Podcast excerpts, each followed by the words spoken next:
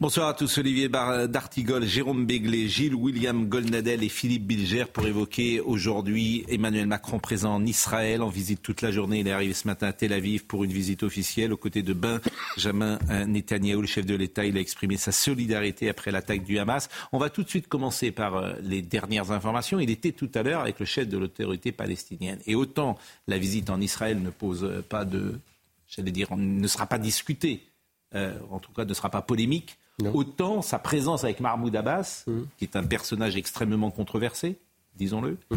Et enfin euh, non, euh, il, n'est pas assez controversé. La réalité, on en parlera tout à l'heure. Il n'est pas très controversé, Monsieur Abou Abbas.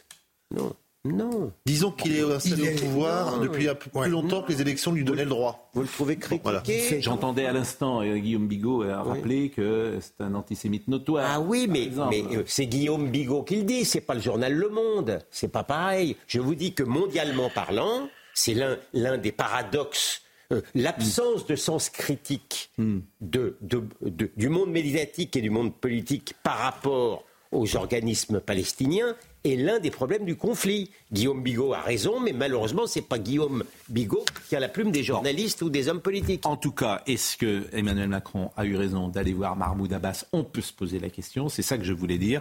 Et je vous propose d'écouter euh, ce qu'a dit Emmanuel Macron euh, à Mahmoud Abbas, le chef de l'autorité palestinienne, il y a quelques minutes. La France a une position constante à cet égard, y compris quand ces dernières années, les repères étaient parfois modifiés et vous connaissez cette position, c'est celle qui consiste à avoir deux États en capacité de cohabiter. Mais je veux ici dire qu'il n'y a aucun dogme, mais au fond une idée simple. Il n'y aura pas de paix durable s'il n'y a pas la reconnaissance du droit légitime du peuple palestinien à disposer d'un territoire et d'un État il n'y aura pas de paix durable s'il n'y a pas la reconnaissance assumée de la part du peuple palestinien et de ses autorités d'un État d'Israël et de l'importance de son existence et de sa sécurité. Il l'a dit toute la journée, il l'a dit à Netanyahou, il l'a dit à Mahmoud Abbas, c'est la position française historique, deux États, etc. Donc il est sur une ligne de crête, si j'ose dire, depuis le départ. Il pense aussi à la situation française et chaque mot qui sort de sa bouche est, euh, est décrypté à l'aune de la situation française. Après, à vous de savoir s'il a trouvé les bons mots et le, bon positionnement. Bah, je pense que cette prise de position est la bonne, mais elle n'est pas audible aujourd'hui. C'est-à-dire que prêcher deux États 17 jours après ce qui s'est passé, euh, je ne suis pas certain que qui que ce soit en ait envie dans le pays, dans la région. Alors regardez justement pour, euh, d'une certaine manière, euh, étayer ce que vous dites. Ça, c'est des images en ce moment. Hum. Moi, qui me font peur. Ça se passe à Ramallah. Euh, pourquoi ça me fait peur Puisque je vois euh, en France des gens qui vont voir ces images. Et euh, l'effigie d'Emmanuel Macron est, brûlée. Parce que c'est à Ramallah. Pourquoi Parce qu'on lui reproche, en clair, d'être allé voir Netanyahou et d'être allé en Israël aujourd'hui. Il n'était pas concevable qu'un chef d'État occidental, une démocratie, aille en Cisjordanie sans passer par Tel Aviv. Enfin, mais, nous sommes.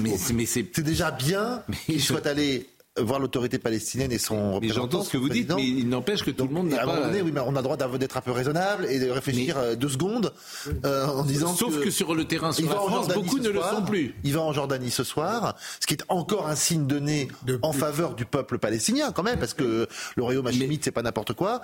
Il a longtemps été penser qu'il pouvait accueillir les Palestiniens. Mm. Euh, je crois qu'on n'en est plus là. Donc euh, je crois que euh, si on est en train de peser... Tour de table et essayons d'être synthétiques. Ce n'est pas que la position historique française, c'est le droit international. Depuis le 29 novembre 1947, Assemblée générale de l'ONU, résolution 181, deux États. Un État arabe, un État juif. depuis, il est vrai que depuis les accords d'Abraham, le gouvernement euh, Netanyahou et sa composition, la cause palestinienne et la solution politique à deux États avaient totalement disparu des radars diplomatiques et politiques. Euh, Israël a fait la paix avec des pays arabes avec lesquels il n'était pas en guerre. Après, je, trouve que, je trouve que le fait de se déplacer à Ramallah, certes avec Mahmoud Abbas, qui est très affaibli politiquement, du fait de la corruption de l'autorité palestinienne pour le moins, et qu'il n'a pas et que synthétique et que je termine là-dessus Netanyahou a joué longtemps le Hamas contre l'autorité palestinienne il faut dessiner des chemins de paix c'est difficile à dire là mais au moins de futures solutions politique. je souscris tout à fait. elle arrive à un moment évidemment étrange, mais je souscris tout à fait à, ce que dit le président de la République de deux États. Le problème, c'est que M. Dartigol oublie quand, dès que le plan de partage a été voté par l'ONU, le lendemain, les armées arabes fondaient sur l'État d'Israël. Exact. Et depuis, et depuis, et Dieu sait si je n'ai pas une immense estime pour le personnel politique israélien. Mais depuis, que ce soit la proposition de Rabin, que ce soit la proposition de Pérez, que ce soit la proposition de Barak, jamais nous n'avons eu une partie palestinienne capable d'accepter les propositions. Oslo. Les les ah, depuis Oslo, Oslo, il y avait. Non mais bah non. la réalité, la réalité, c'est que Israël, au moment encore où je vous parle, vous avez parlé d'un président palestinien antisémite, n'a pas d'interlocuteur qui accepte encore un partage territorial. Avance. Il n'en a pas beaucoup cherché non plus. Vous avez raison, il n'a pas beaucoup Je donnerai à Philippe Bilger. À partir, de, à partir de la mort de Rabin, il s'était malheureusement fait une raison. Je voudrais on a beaucoup de choses à écouter. Oui, mais oui. Mais si on fait Donc, oui, mais je voudrais qu'on écoute Emmanuel Macron aussi, parce qu'on l'a pas. Si on ne l'écoute pas. Oui, mais vous nous lancez sur des sujets qu'on peut pas bien. en 12 secondes. J'entends bien. Parle après moi, Emmanuel Macron. Il n'y a pas de problème. J'entends bien, mais vraiment, j'ai beaucoup de choses à vous faire écouter. Emmanuel Macron, d'abord ce matin, euh, pourquoi est-il venu en Israël? Il le dit. Je suis aussi venu vous dire la solidarité de la France dans la lutte contre notre ennemi commun, le terrorisme rappeler devant tous le droit légitime d'Israël de se défendre face à ceux qui œuvrent à sa destruction. Cette cause est juste, point final. Le Hamas est un groupe terroriste dont l'objectif même est la destruction de l'État d'Israël. C'est aussi le cas de Daesh, d'Al-Qaïda, de ceux qui leur sont associés dans l'action et dans l'intention la priorité, votre priorité, mais aussi celle de toutes les démocraties et de la France, est avec vous de vaincre ces groupes terroristes.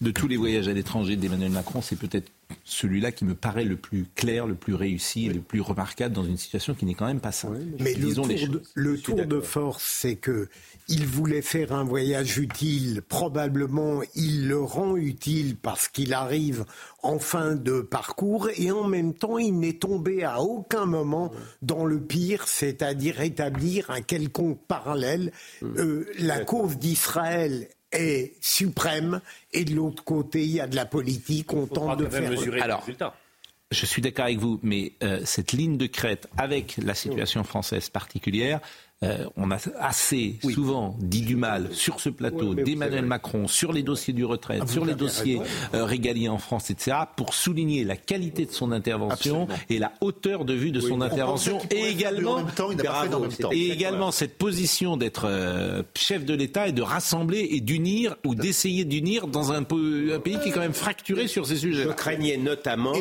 qu'il parle d'une sorte de trêve humanitaire, tout à fait, qui émascule en vérité l'opération il y, a une, fermeté, une autorité, et il dit les choses. La plupart des chefs d'État occidentaux ont parlé de la trêve humanitaire, hmm. y compris Biden. Emmanuel Macron n'est pas tombé dans ce piège-là, dans cette mièvrerie-là. Les conseillers ont Alors, parlé, mais demandent quand même euh, Benjamin, l'approvisionnement d'électricité des hôpitaux.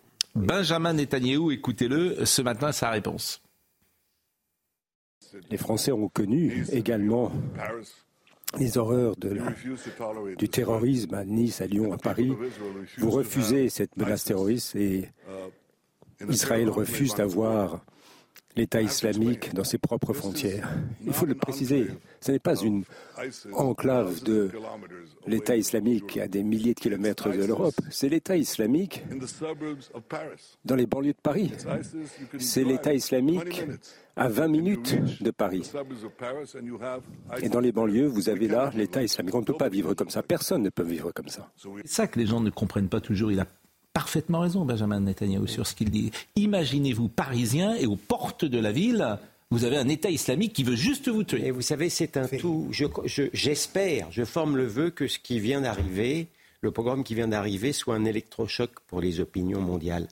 C'est qu'on confond la sensiblerie et l'humanisme.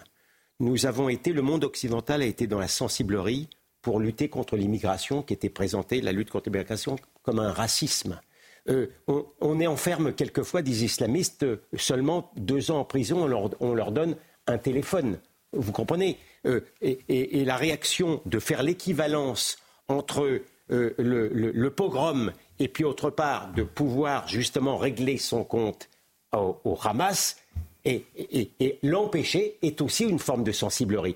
C'est un électrochoc qu'il faut bien, bien euh, je crois, euh, euh, faire comprendre dans la conscience occidentale. Je voulais vous interroger sur ce que fait aujourd'hui Netanyahou. On dit qu'il est complètement mis de côté. Manifestement, il était présent. Je remarque d'ailleurs que c'est le chef du protocole qui a accueilli ce matin à l'avion euh, Emmanuel Macron, alors que c'était Benjamin Netanyahu qui avait accueilli euh, Joe Biden. Est-ce un signe ou pas?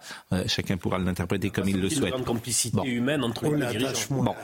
Emmanuel Macron. La du pouvoir en Israël, mm. William Gollanet pourra en parler des heures. C'est hmm. très compliqué, c'est très subtil, et surtout quand vous avez en plus un cabinet de guerre qui a pris le pas sur tout le hmm. reste, qui est dirigé par deux généraux, ça vous fait des, un millefeuille institutionnel. Emmanuel Macron, toujours, le rappel, vous n'êtes pas seul, c'est ce qu'il a dit ce matin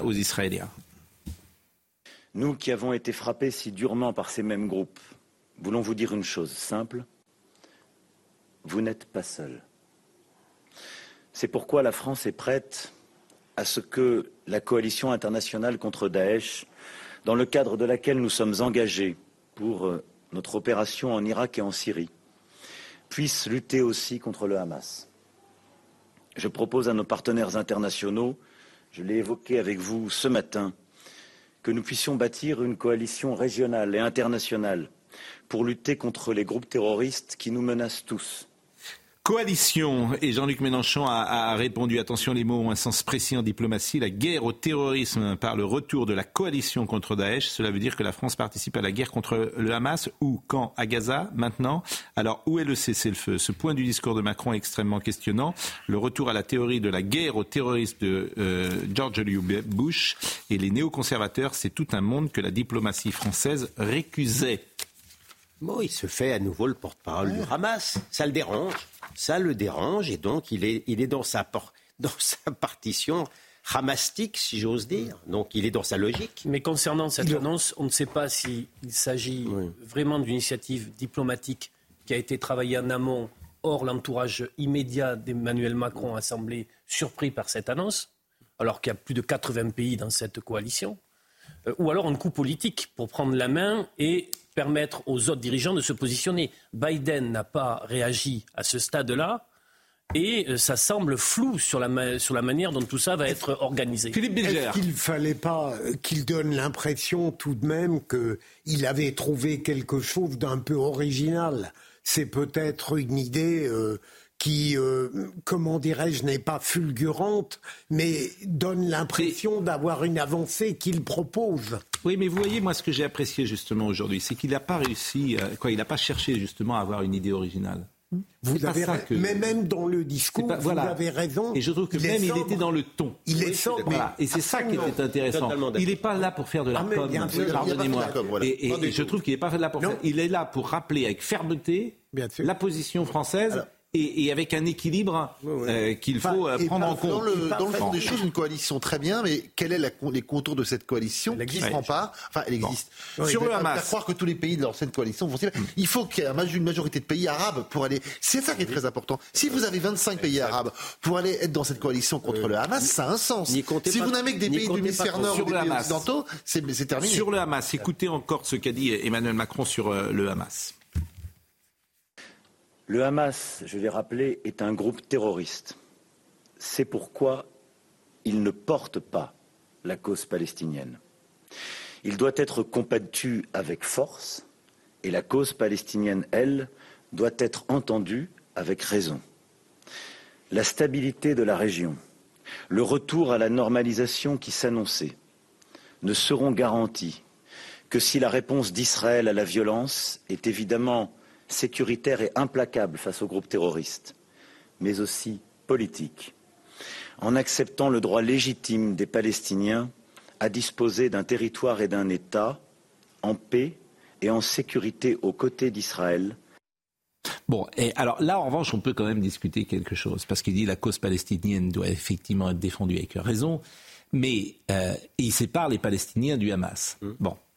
C'est une euh, séparation un peu théorique. C'est une fiction. Parce bah, que, alors, je termine juste et après je vous donne la parole. C'est-à-dire, je termine juste. Je termine juste et je vous donne la parole. On peut considérer que les Palestiniens sont endoctrinés depuis 20 ans par le Hamas, comme d'autres, euh, comme d'autres populations ont été endoctrinées à un moment et qu'elles se sont réveillées bien tard.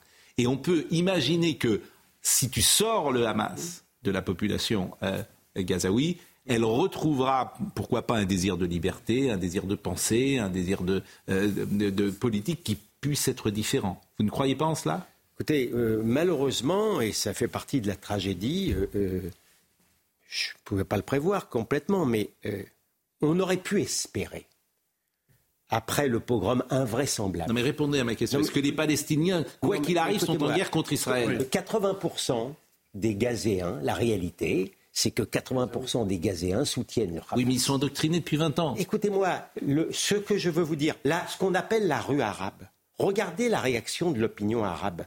Vous trouvez que la réaction de l'opinion arabe est rationnelle? Vous, vous voyez beaucoup de membres de l'opinion arabe dire leur effroi quelle que soit leur opinion politique par rapport à Netanyahou, hein, leur effroi par rapport à ce qui s'est passé. Solution. Si. Mais, mais, Je, le vis, je le vis comme une tragédie. Mais je crois qu'il est du ressort des Occidentaux de leur faire remarquer. Sinon, c'est du paternalisme. Sinon, c'est de la sensiblerie. Vous, avez raison.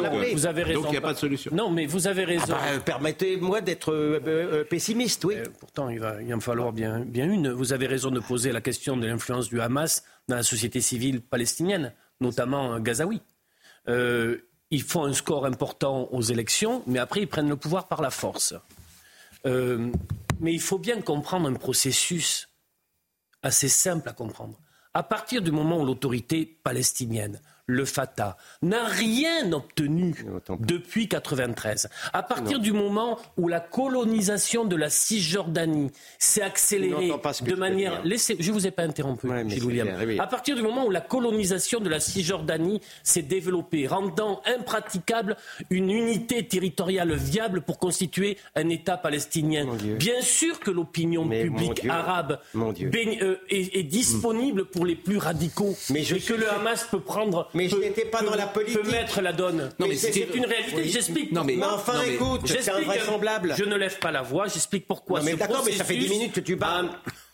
Ça fait non, mais a amené le Hamas à être plus influent. Mais enfin, oui, mais il n'y a pas que le Hamas. Comment tu peux euh, réduire ça à une explication politique eh oui, mais Je n'étais pas dans la politique, j'étais en train de dire simplement qu'un être humain, quel qu'il soit, quelle que soit sa vision politique des choses, hmm. ne peut pas regarder ce qui s'est passé dans le cadre d'un pogrom où tu décapites hmm. les bébés sans effroi. Or, ça n'est pas la réaction que je ah, vois de l'opinion arabe. La réalité, elle est là. Je fais pas de la politique. Je suis dans l'humain. Il y a les deux. Non, Olivier, vous n'entendez pas ce qu'il dit. Si, je l'entends très Non, vous n'entendez pas. Non, d'abord, vous, vous, ne me dites pas, Pascal Pro, que je n'entends pas. je l'entends pas. Parfaitement. Est-ce qu'il a raison Oui. Est-ce qu'il a raison de dire que le monde arabe soutient la Palestine. Oui, oui, sans aucune nuance. Bah, oui, sans aucune nuance. J'essayais d'ajouter une dimension pour expliquer la non-création de l'État de Palestine. Si tu savais, ça n'excuse pas tout. je ne dis pas ça, les raisons, je rajoute dans le décor. Si tu savais les raisons que pourraient avoir les Israéliens, mais, victimes du terrorisme, de la détestation de l'autre, bien sûr, eh ben, ça n'est pas comme ça que ça se mais passe. Mais tu ne m'as pas répondu sur la colonisation de la Cisjordanie, qui est un vrai problème. Mais, tu crois que ça, tu, crois que je, je l'approuve cette colonisation? Je suis de ceux Peut-être que ça ne se sait pas ici. Je suis de ceux qui ont toujours été pour le partage de, de, la Palestine parce que les deux, les deux peuples ont des droits égaux. Les, les Palestiniens ont un excellent dossier eux aussi. Le problème, le problème, c'est que j'ai été obligé d'en faire l'économie parce que celui qui parle a constaté que nous n'avions pas de véritable interlocuteur. Tout le reste, c'est de la littérature. Il y en a eu par le passé. C'est de la littérature. Il n'y a jamais eu. Il n'y a, jamais eu d'interlocuteur sérieux. Ça n'est pas vrai.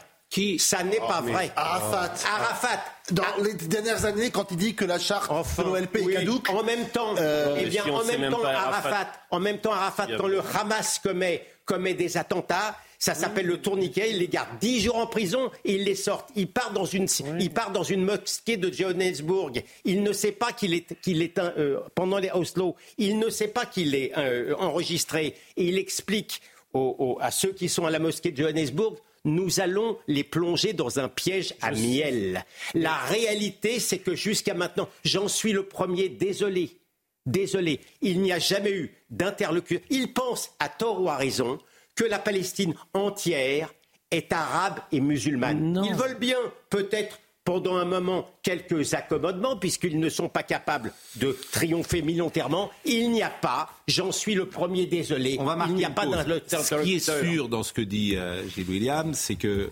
l'histoire va plutôt dans ce sens. Dans le sens de De, l'analyse de Gilles William. C'est-à-dire quelle histoire? Ben, Les 50 dernières années étaient ce que. ou illustrent ce que vient de dire Gilles William. Mais regardez l'histoire depuis Oslo. Pourquoi les accords d'Abraham ont été aussi construits pour faire, pour faire croire que la question palestinienne était maintenant euh, sous, le, sous le dossier? il est certain, mais ah. il est certain. Mais voilà, je ne dis pas que des bêtises là-dessus. Parce que ça n'a rien à voir. Pro a l'air d'en douter. Ça n'a rien à voir. Je ne dis pas que vous dites des bêtises. Je vous dis que les 50 dernières années illustrent. Il faudra bien, il faudra bien aller vers la solution à deux États, même si ça paraît aujourd'hui totalement hors de portée. Mais, le bon, alors on va marquer une pause. Oui. Euh, si vous le voulez bien. Et on reviendra pour écouter euh, Netanyahou qui s'est exprimé, lui, sur, euh, qui a décalé d'ailleurs. C'est très intéressant parce que là aussi, il nous parle à l'Occident, il a décalé le sujet sur la guerre de civilisation que certains disent ici et annoncent ici depuis bien longtemps. On ne les écoutait pas. Bien sûr que non. On disait que c'était pas vrai. Elle est là, la guerre de civilisation. À tout de suite.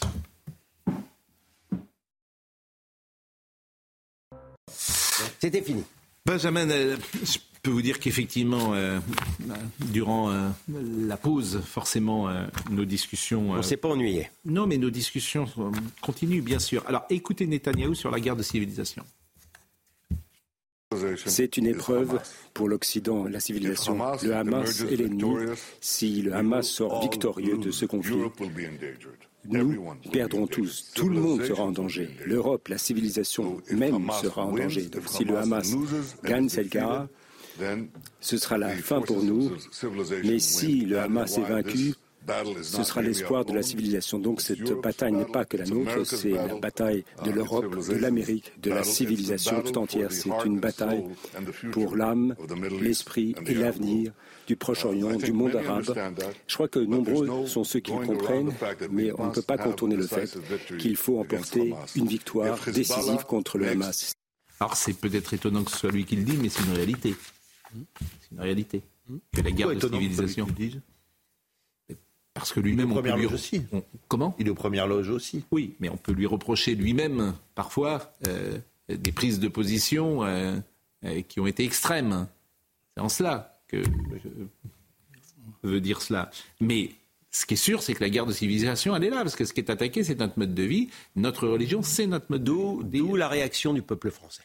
Mais oui, quoi. Assez exemplaire. Exemplaire. Voilà. Euh, l'extrême gauche insoumise acceptée. Mais qu'est-ce que vous appelez la réaction du peuple français Mais ils se sentent, moi je peux, je peux vous dire. Nous sommes tous des juifs israéliens. Ah oui ah oui. même sur le plan de la sensibilité, de, de, de, de la tristesse par rapport à ce qui s'est passé, euh, je ne vois pas de différence avec, euh, avec des Français chrétiens, euh, et même certains musulmans. Et vous le disiez hier, et vous avez parfaitement raison. le président Macron a rencontré les otages ce matin. Il est arrivé, ça a été ça. Hein. Première, première personne qu'il a rencontrée sur le sol d'Israël. Voyez le sujet de Clémence Barbier. Il est 6h30 ce matin lorsqu'Emmanuel Macron atterrit sous haute protection à l'aéroport de Tel Aviv. Priorité de sa visite, la rencontre avec les familles de Français ou Franco-Israéliens tués dans l'attaque du Hamas le 7 octobre dernier.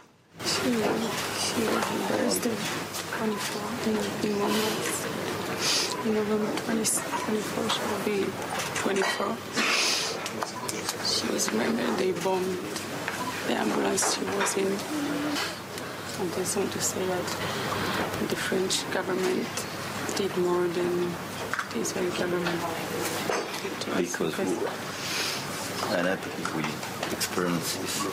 Une accolade avec chacun d'entre eux pour montrer la solidarité aux Français d'Israël. Bonjour. Ça, Benoît, ma fille et ma mère sont mortes déjà. Mais y Et vous avez des disparus aussi dans la famille Ce sont nos sœurs. On est, on est sœurs et. On est sœurs. C'est ma maman. Euh, notre maman. Notre maman. est morte. Une visite de quelques heures pour plaider pour une trêve humanitaire afin de permettre l'accès de l'aide à Gaza et la libération des otages de ce territoire. C'est extrêmement émouvant, évidemment. Je voulais vous dire quelque chose, euh, c'est que là, euh, euh, Macron montre une solidarité sans faille par rapport aux franco-israéliens dans la peine en Israël. Et je peux vous dire, moi, quand il m'arrivait de donner des conférences en Israël aux franco-israéliens, ces gens-là sont restés très attachés à la France.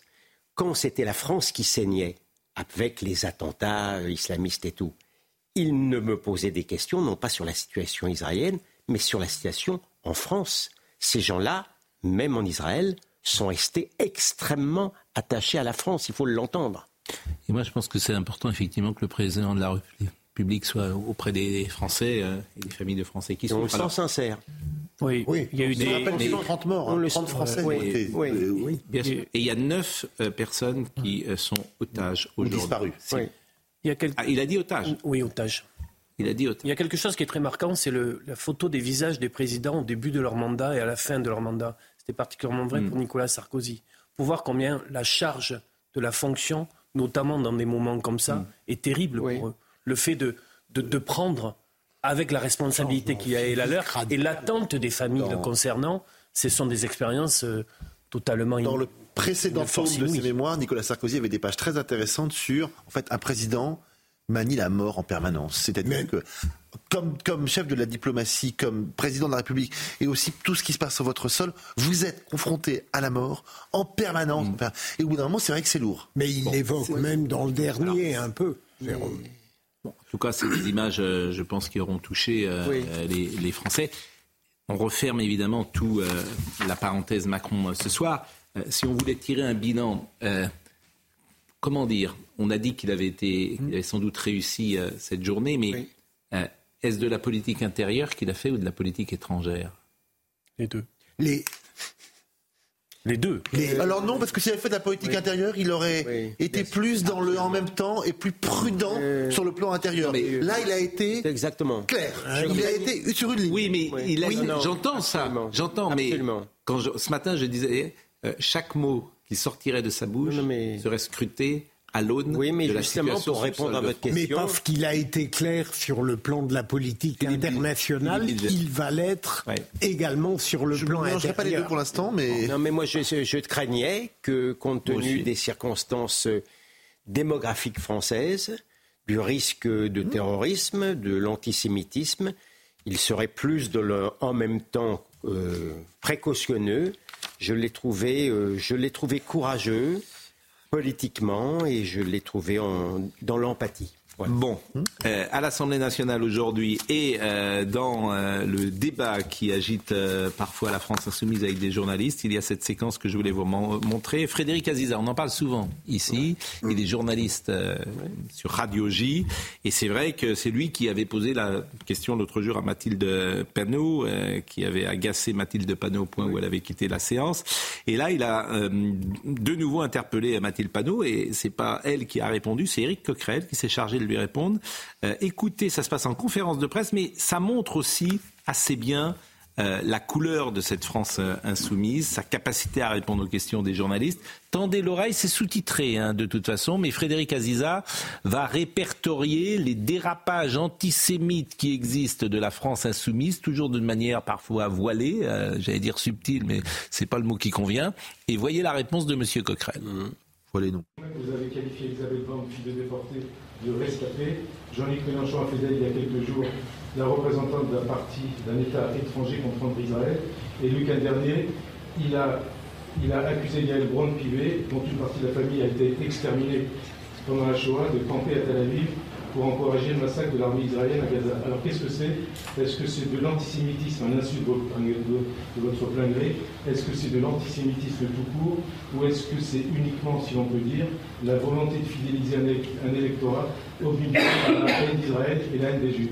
Euh, Bon, monsieur Aziza, vos insinuations sont déshonorantes est pour nous une insulte. Et la fin de votre discussion laissant penser que euh, ce que nous ferions est lié à un électorat, euh, il y a quelques intonations racistes, vous voyez, qui. mais si, si.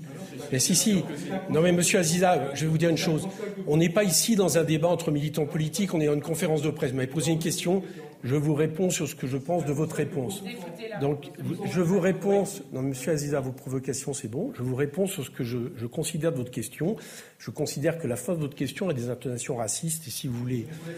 Mais, mais, mais, pas plus que je vous laisse dire, monsieur, que des accusations d'antisémitisme. Oui.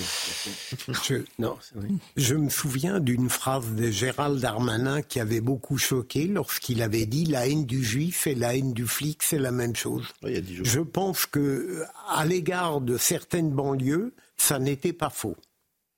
Oui, c'est la haine du blanc occidental. En tout cas, mais souligner que euh, effectivement, euh, il y a un discours qui s'adresse à un certain électorat, voilà, ça veut dire... expliquer que c'est raciste. Oui, donc, donc, non, mais, donc, si je dis, donc, non mais c'est quand même si je, si je fascinant. Dis, je veux dire, si je dis, euh, dites-moi, modérez mon discours, mm. vous en aurez peut-être l'obligation. Mm. Si je dis que la France insoumise veut continuer de capter l'électorat musulman des banlieues, c'est raciste et il faut bah, saisir l'ARCOM, c'est ça que, que, bah, monsieur, ce dit, lui. que monsieur Coquerel dit C'est ce qu'il dit, alors que précisément c'est un discours ah, oui, communautariste ah, oui. qui s'adresse précisément que, à une frange de l'électorat pour capter son sauf, élection. Sauf que tout le monde le dit maintenant. Mais, mais, mais parce que le, roi, le roi est nu, c'est terminé. Mais parce que c'est une réalité. Voilà.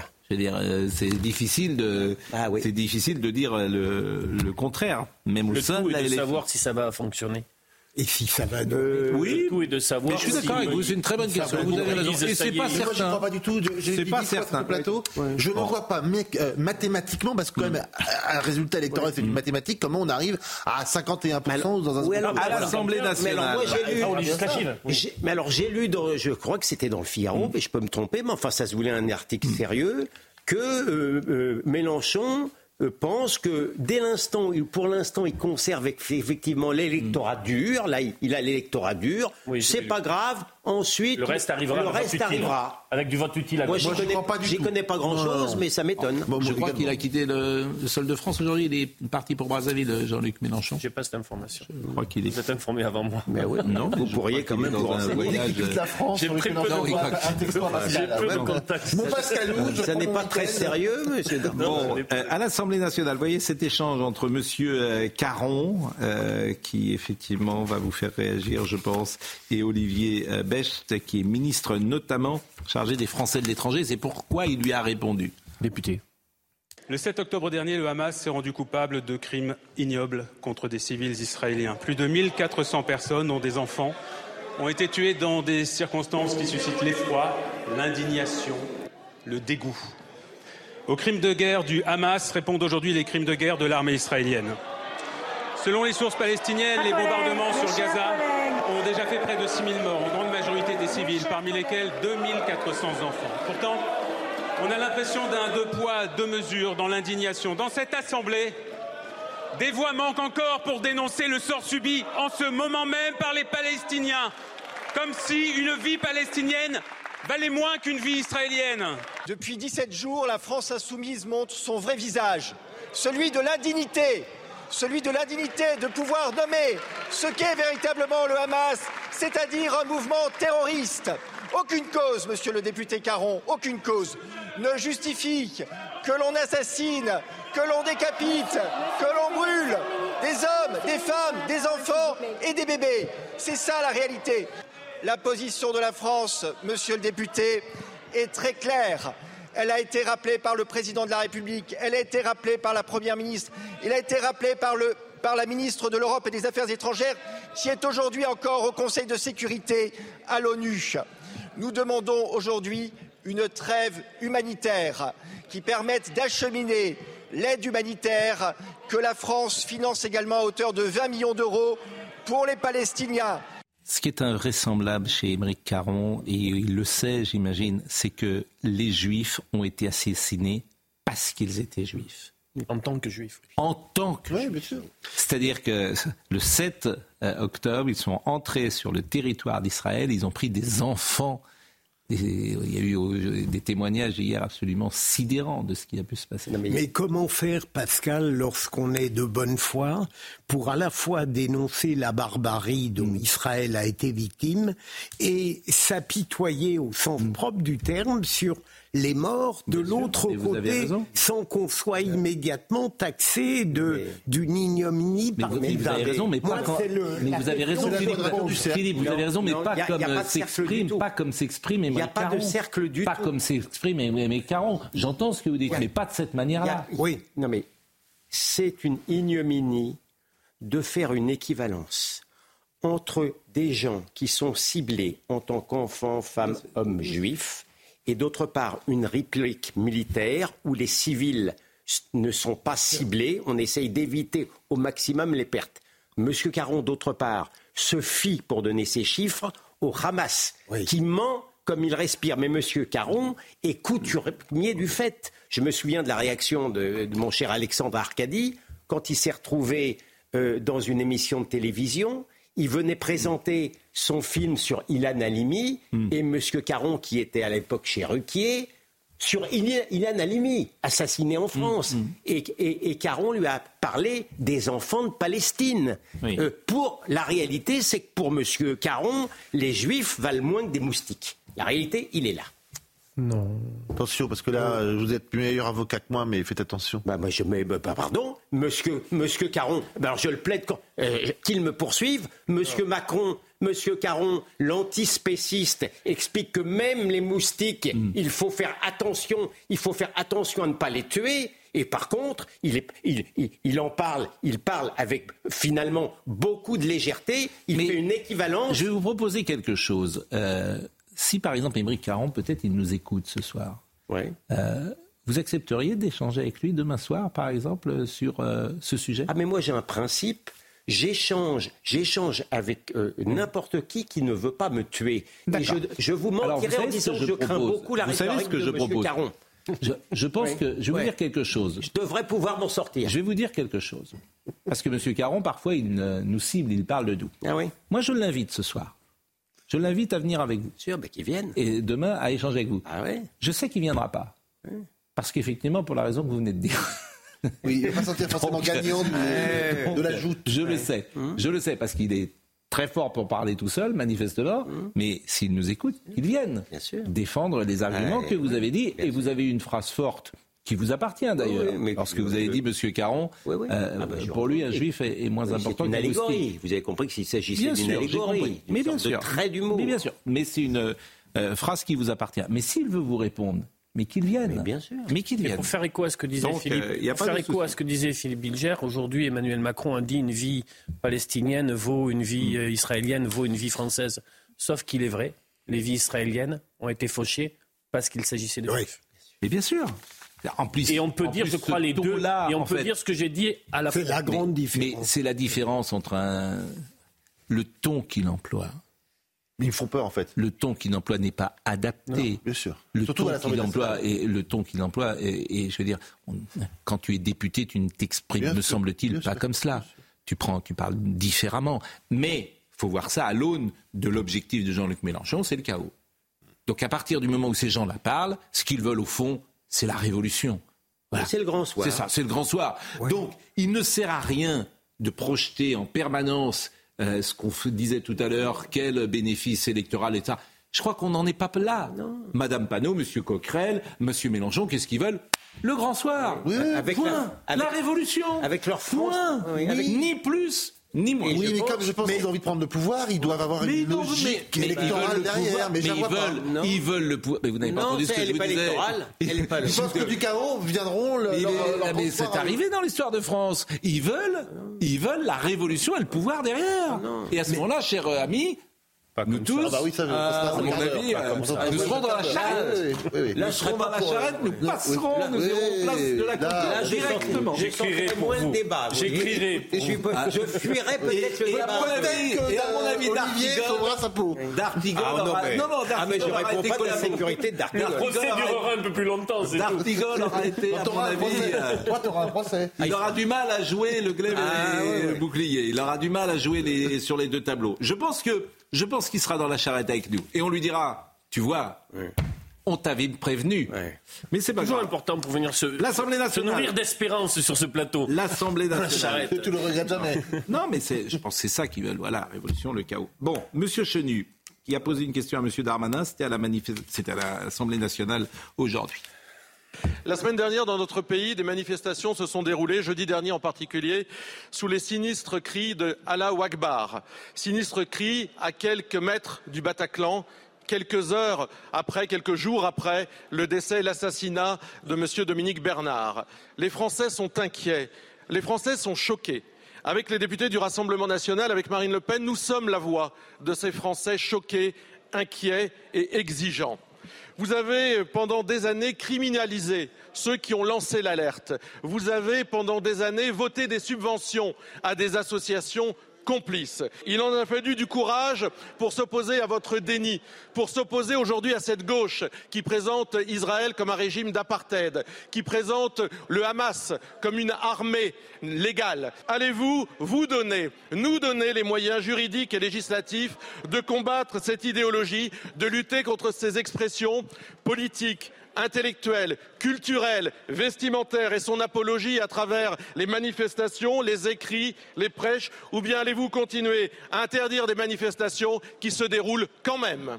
Monsieur le député Chenu, vous aurez constaté que le gouvernement de la République a été extrêmement clair et nous avons été les seuls en Europe à le faire.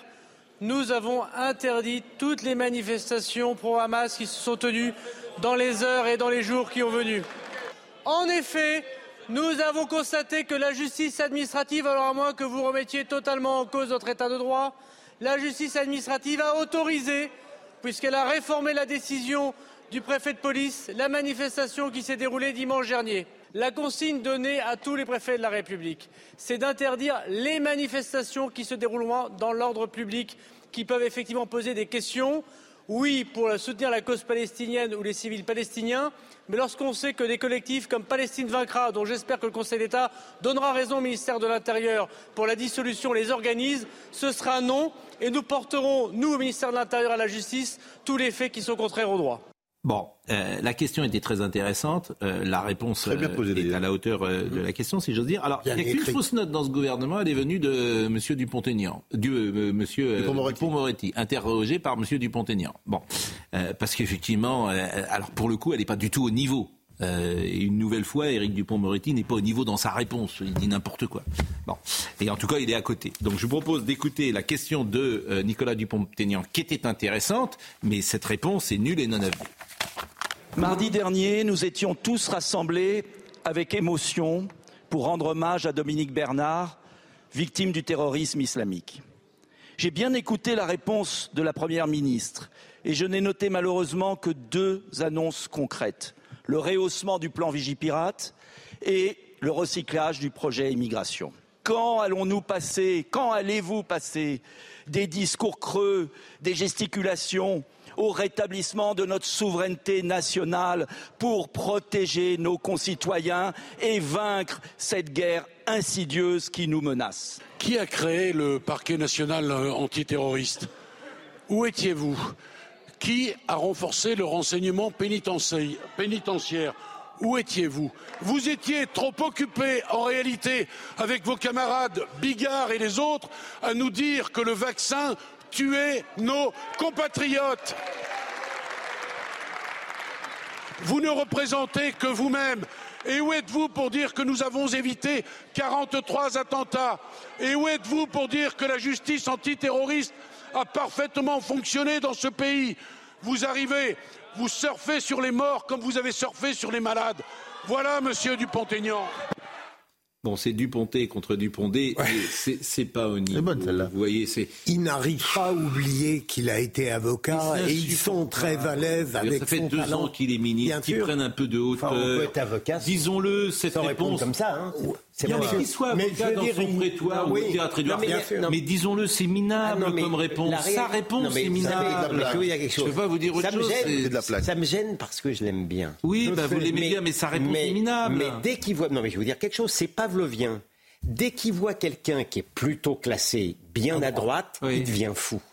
Ah non mais la réalité elle est là, je le connais. il, est comme il, est comme ça. Il est, il, c'est minable il perd son intelligence. Circonstances ah, atténuantes. Visiblement, il, a souvent perdu. Il la perd régulièrement. Mais ce qui est ennuyeux, c'est qu'il la retrouve pas surtout. Non, mais circonstances atténuantes pour lui. Là, le procès qui commence le 6 novembre. Oui, c'est ça. Il doit. Alors j'ai lu deux pages. Vous avez lu Non, mais ça doit quand même être dans ses préoccupations. J'ai lu deux pages dans le Monde. Il y a deux pages dans le Monde. Oui. Bon. C'est lu. Vous avez lu Oui. Vous pouvez me les résumer Ça m'intéresse. Vous pouvez faire une synthèse Il n'a pas, de ce que il a pas l'esprit de synthèse. C'était. Pourtant, c'était. Non, non, c'était assez informé. Il y a deux les... pages. Sur...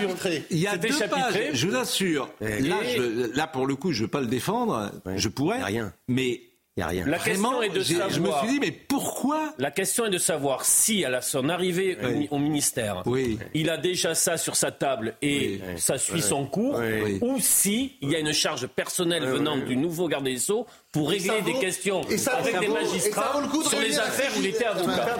Et, les deux pages sont très, Je, vous assure, j'ai pas. résumé ou pas Je le dis pour. Non mais je le dis pour tout le monde. Tout à fait ça. Bon, les journalistes lisent tout. On lit l'Humanité, Libération, Le Monde, ça. C'est la vie. Bon, moi j'ai lu une première fois ces deux pages. Bon, je prenais des notes en plus parce que j'essaye d'être sérieux de temps en temps. Bon, j'ai lu une deuxième fois. J'ai passé une demi-heure cet après-midi sur ce papier. Mais c'est quand même extrêmement complexe, quoi. Vous trouvez pas grand chose. Ah oui, ah bah vous, évidemment. rien. Vous, évidemment. Ah vous, bah, voilà, vous avez trouvé. Mais, vous, vous, au fond, ce que vous aimez, c'est le procureur qui parlait. vous, dès qu'il y a, dès qu'il y a quelque chose, là, vous êtes là, vous êtes prêts. Mais, non, on est en train de préparer probablement l'acquittement de Dupont-Moretti. Ah bah sur ce sujet, oui, vous pensez que Madame Obono, oui, Madame Obono, Madame Obono, moi une voix. Vous pensez qu'elle va voter Je suis d'autant. Je, je ne pas comme ça, mais bon, euh, oui, je suis d'autant plus libre. Je suis d'autant plus libre avec ce que je viens, ce que j'ai dit avant sur Monsieur Dupont-Moretti. Ah, bah, euh, en plus, c'est des, c'est des procès-verbaux hein, qui sont dans, publiés par le Monde. Parce que le journalisme du Monde, c'est toujours d'être en cheville avec des gens qui donnent des procès-verbaux belle mentalité des gens de la justice qui donne ça d'ailleurs. Les gens avec qui vous avez travaillé belle ah non mais Pascal mais moi je ne l'ai jamais fait. expliquez-vous. Bah, mais expliquez je, crois que vous, détestez encore plus la magistrature qu'Éric Dupont-Moretti donc ça explique oui mais bon vous êtes obsessionnel. Mais non vous l'aimez pas vous l'aimez pas. moi j'ai rien contre lui le comble c'est l'obsédé qui me traite d'obsession. Dans un cas comme dans l'autre ce qu'on reproche à Dupont-Moretti c'est quand même pas mais Dupont-Moretti j'ai rien contre lui. Quand il est bon, je dis il est bon. Quand c'est minable, je dis c'est minable. J'ai trouvé que c'était un très grand avocat. Rien ah, bah, bon. l'obsédé, l'obsession. Mais c'est les syndicats de magistrats qui ont voulu lui faire la peau. Mais ils ont voulu lui faire la peau. Ben oui. Bon, je salue. Euh, vous entendez ce qu'il vient de dire Qu'est-ce qu'il a dit Répétez-le si vous J'ai dit que c'était justifié d'engager des poursuites ah qui vont euh, commencer le 6 novembre. Ça n'est pas indifférent. C'est un règlement de compte non, non, enfin, bah, ça, allez, ça vaut plus le règlement de compte depuis le début. Allez, l'ONU, l'ONU pour terminer très vite. L'ONU, c'est une provocation. L'ONU, de l'avoir nommé. L'ONU. Non, mais là, je vous assure. Bien sûr, c'est une. Ça serait bien. Alors, alors j'ai invité. Euh, on n'a pas le droit de nommer un avocat. Euh, S'il vous plaît, il nous reste trois minutes. Pardon. Bon, j'ai invité Émeric Caron, il viendra pas parce qu'il a peur. il l'a dit déjà. Il l'a dit. J'imagine qu'il a peur. Il viendra pas ou il dira que je sais pas. Bon, que je suis. Il faut. J'ai invité Eric Dupont-Moretti. Il viendra pas. Je passe mon temps à inviter des gens. Nous passons notre temps. Vous n'êtes pas aimé, hein Je sais pas. Et, et chez vous, quand vous invitez des gens au dîner, ils viennent pas non plus Mais je n'invite plus personne. Monsieur Darmanin vient, Monsieur Attal vient. Je, il alors, est, je, il est seul alors, le week-end. Gérald Darmanin, il est venu, Bien sûr, mais, mais, mais record enfin, bon, je voudrais... Bon. Qu'est-ce qui se passe? J'ai pas invité. Qui? Non. Mais, ah non. en fait, ceux qui viennent, c'est ceux. Arrêtez. Ah oui. Bon, mais évidemment, qui ils viennent parce qu'on les invite, bien évidemment. Bon, euh, l'ONU Écoutez cet échange entre M. Guterres et Elie Cohen. Et après, il nous reste combien de temps? Deux minutes. J'ai vraiment une vraie surprise. Exceptionnelle. On ne va pas commenter ça alors? Si, Guterres euh, Cohen. Écoutez, parce que c'est très important. Ouais. I'm deeply concerned about the clear violations of international humanitarian law that we are witnessing in Gaza. Let me be clear no party to an armed conflict is above international humanitarian law. Mr. Secretary General, in what world do you live? Definitely, this is not our world. Vous savez, non mais euh, n'attendez rien de l'ONU qui, n'arrive à, arrêter aucun conflit. Euh, au contraire, elle verse de l'huile sur le feu. L'État d'Israël a été euh, condamné 300 fois plus que l'Iran ou la Syrie. Donc ce n'est pas la peine de rechercher la, moindre équité dans l'esprit du secrétaire général. Mais les condamnations n'ont jamais servi à rien. Non, mais enfin, ça fait jamais. Ni les résolutions d'ailleurs. Bon. Euh, on va refermer cette émission. C'était quoi votre. Ma surprise Oui. Ça oui. maintenant. Ah. Émeric Caron qui arrive. Comment Émeric Caron qui arrive. Ah. Mais non, mais ce serait bien qu'il vienne. Ah, mais bon, ah, il viendra pas. Je les connais. Il viendra pas. Ils font les. Voilà, ils viennent pas. Ils t'insultent. Et ils te, voilà, ils t'insultent. Ils, ils, savent parler fort, mais ils ne savent pas venir argument contre argument. Voilà, c'est ça qui est intéressant la discussion. je, lui annonce que je serai d'une très grande urbanité. Mais bien sûr, mais il viendra pas, évidemment. De la même manière, de la même manière que Jean-Luc Mélenchon a toujours refusé de parler avec Éric Nolot. Il a refusé, bien sûr. Il sait très bien que Nolo euh, est intéressant sur le plan euh, intellectuel. M. Mélenchon est quand même un peu plus éloquent que M. Caron, si je peux me permettre. Oui, c'est quand même pas le même niveau non plus. Je suis, je suis Restons juste. Bon, largement. Écoutez, je, voilà. Bobby. Le pauvre. Bobby. Pauvre ah, alors, vous êtes au courant de l'affaire Bobby? Ah ben, bien sûr. Bobby euh, il est mort à 31 ans. C'est comment? Le chien le plus. C'est vous qui m'avez alerté, euh, donc je vous remercie. Regardez Bobby. Regardez Bobby. C'était le chien le plus vieux du monde. Il avait 31 ans et 165 jours. 31 ans, c'est-à-dire qu'on multiplie par 7, c'est un 127 chien. ans.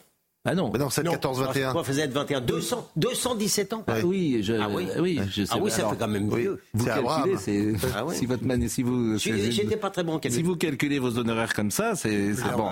Ah non, euh, dans ce cas-là, dans ce cas-là, c'est pas comme pas, ça. Vous en faites pas. Bon, euh, donc c'est Bobby. Euh, en février 2023, il s'est distingué en devenant le chien le plus vieux du monde par le Guinness World Record. Ce chien de la race des Raffairo. Alors moi, je connaissais pas cette race. A normalement une espérance de vie de 12 à 14 ans.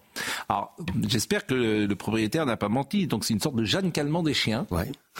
et avec ce record, le chien avait enchaîné les visites de curieux et des médias du oh, monde entier. Il vivait à Conqueros, un petit village oh. dans le centre. Regardez comme il est beau ce chien. Regardez. Avec quoi il était nourri? Bah, il y a des croquettes, je sais pas. Bah, je me renseigne. Ah oui. Bah, je, viens, je viens, mais pourquoi vous, ça vous de quoi bah, bah moi, je mangerais bien ce qu'il mangeait. Quel est le sens de on vous amène la pâté pour chien tous les soirs, vous allez voir. quel, est, quel, est, quel, est, le sens de, de cette question C'est pour savoir, c'est peut-être qu'il leur donne, mais vous ne comprenez, vous ne intéressez pas à la médecine. Vous aimez, vous, vous les chiens. votre chien d'ailleurs ah, est, est, mort euh, récemment. Euh, il y a deux ans, pendant le Covid. Ouais. Émile. Bulldog il Émile, votre chien Émile, bulldog anglais. Il est mort à 11 ans. Hein. C'est curieux d'appeler quand même un chien. Oui, j'avais un chien qui, j'avais un chat qui s'appelait Jean-Jacques. ah ouais. Ah ouais, c'est ben une forme d'humanité. C'est bizarre. il, sortait avec Jean-Jacques et, Émile. Et, et, quand vous avez une. prochain, je l'appellerai Jérôme. Et quand vous avez une fiancée, vous l'appelez Mirza ou... Enfin, oui, vous êtes manière. non, mais c'est. Non, il l'appelle chat. C'est très malaisant ce que vous dites. Mais non, c'est très bizarre. J'ai connu, des chiens. J'ai connu des chiens. Un peu, de respect, un peu de respect pour les femmes. J'ose en Ah non, ne me faites pas ce procès-là. Ah bah, j'espère que mais j'espère que la me faites je vais saisir l'ARCOM moi-même. J'ai demandé simplement comment vous appeliez vos fiancés. Vous allez voir comment euh, vous allez voir comment Mme Rousseau va, va, vous juger. Elle va vous juger sévèrement. J'ai jamais vu quelqu'un appeler. Pardonnez-moi, je n'ai jamais vu quelqu'un appeler euh, son chien Jean-Jacques. Hein, d'ailleurs, puisque vous parlez de. C'est un siamois. Hommage à de... Mais c'était peut-être en hommage à Rousseau, justement, que vous l'appeliez Jean-Jacques. L'histoire ne le dit plus. C'est un. Bon. L'histoire ne le dit plus. Euh, nous avons tenté de terminer cette émission avec un peu plus de légèreté, parce que cette actualité est sombre et rude. Olivier Benkemoun, bonsoir. Les, les, noms des présidents américains font de très bons noms de chiens. George Washington, très bon nom de chien. Barack Obama. Essayez, je vous, le conseille pour, euh, pour la suite. oui, Parce que vous avez un chien qui s'appelle Barack Obama? J'aurais aimé. Si j'avais eu un chien, il se serait appelé peut-être euh, George Washington. Sans doute George Washington. Bon, tout ça pour vous dire que effectivement, l'actualité va être rude dans un instant. On sera avec Gilles Taïeb, qui est vice-président du, du, CRIF, qui revient d'Israël, qui va nous raconter ce qu'il a vu. Il était à la morgue, il était dans les kibbutz. Il y a eu des témoignages terribles et on a montré des images abominables à la presse. Euh, et puis il y a eu les témoignages de ces, de ces terroristes. On va réécouter tout ça. Euh, accrochez-vous, ça va être euh, ça va être une émission très difficile. Voilà, à tout de suite. Eh bien, je remercie Émeric qui était à la réalisation, Pascal Choub qui était à la vision, Rodrigue Le Prado qui était au son, Benjamin O, Marwan Saïd, Guillaume, Guillaume Lafage était avec nous, Florian Doré. Toutes ces émissions sont à retrouver sur cnews.fr. Et puis moi, j'aurais peut-être une pensée ce soir pour Gypsy. Pour, pour Gypsy. C'est votre chat, votre chat C'est mon euh, notre chien. C'est pas très original comme nom. Oh, bah, vous êtes vraiment. c'est oui, c'est sûr que c'est pas Jean-Jacques. C'est pas Jean-Jacques. Euh, L'info qui se poursuit à l'instant avec Olivier Benkemoun. Bonne soirée.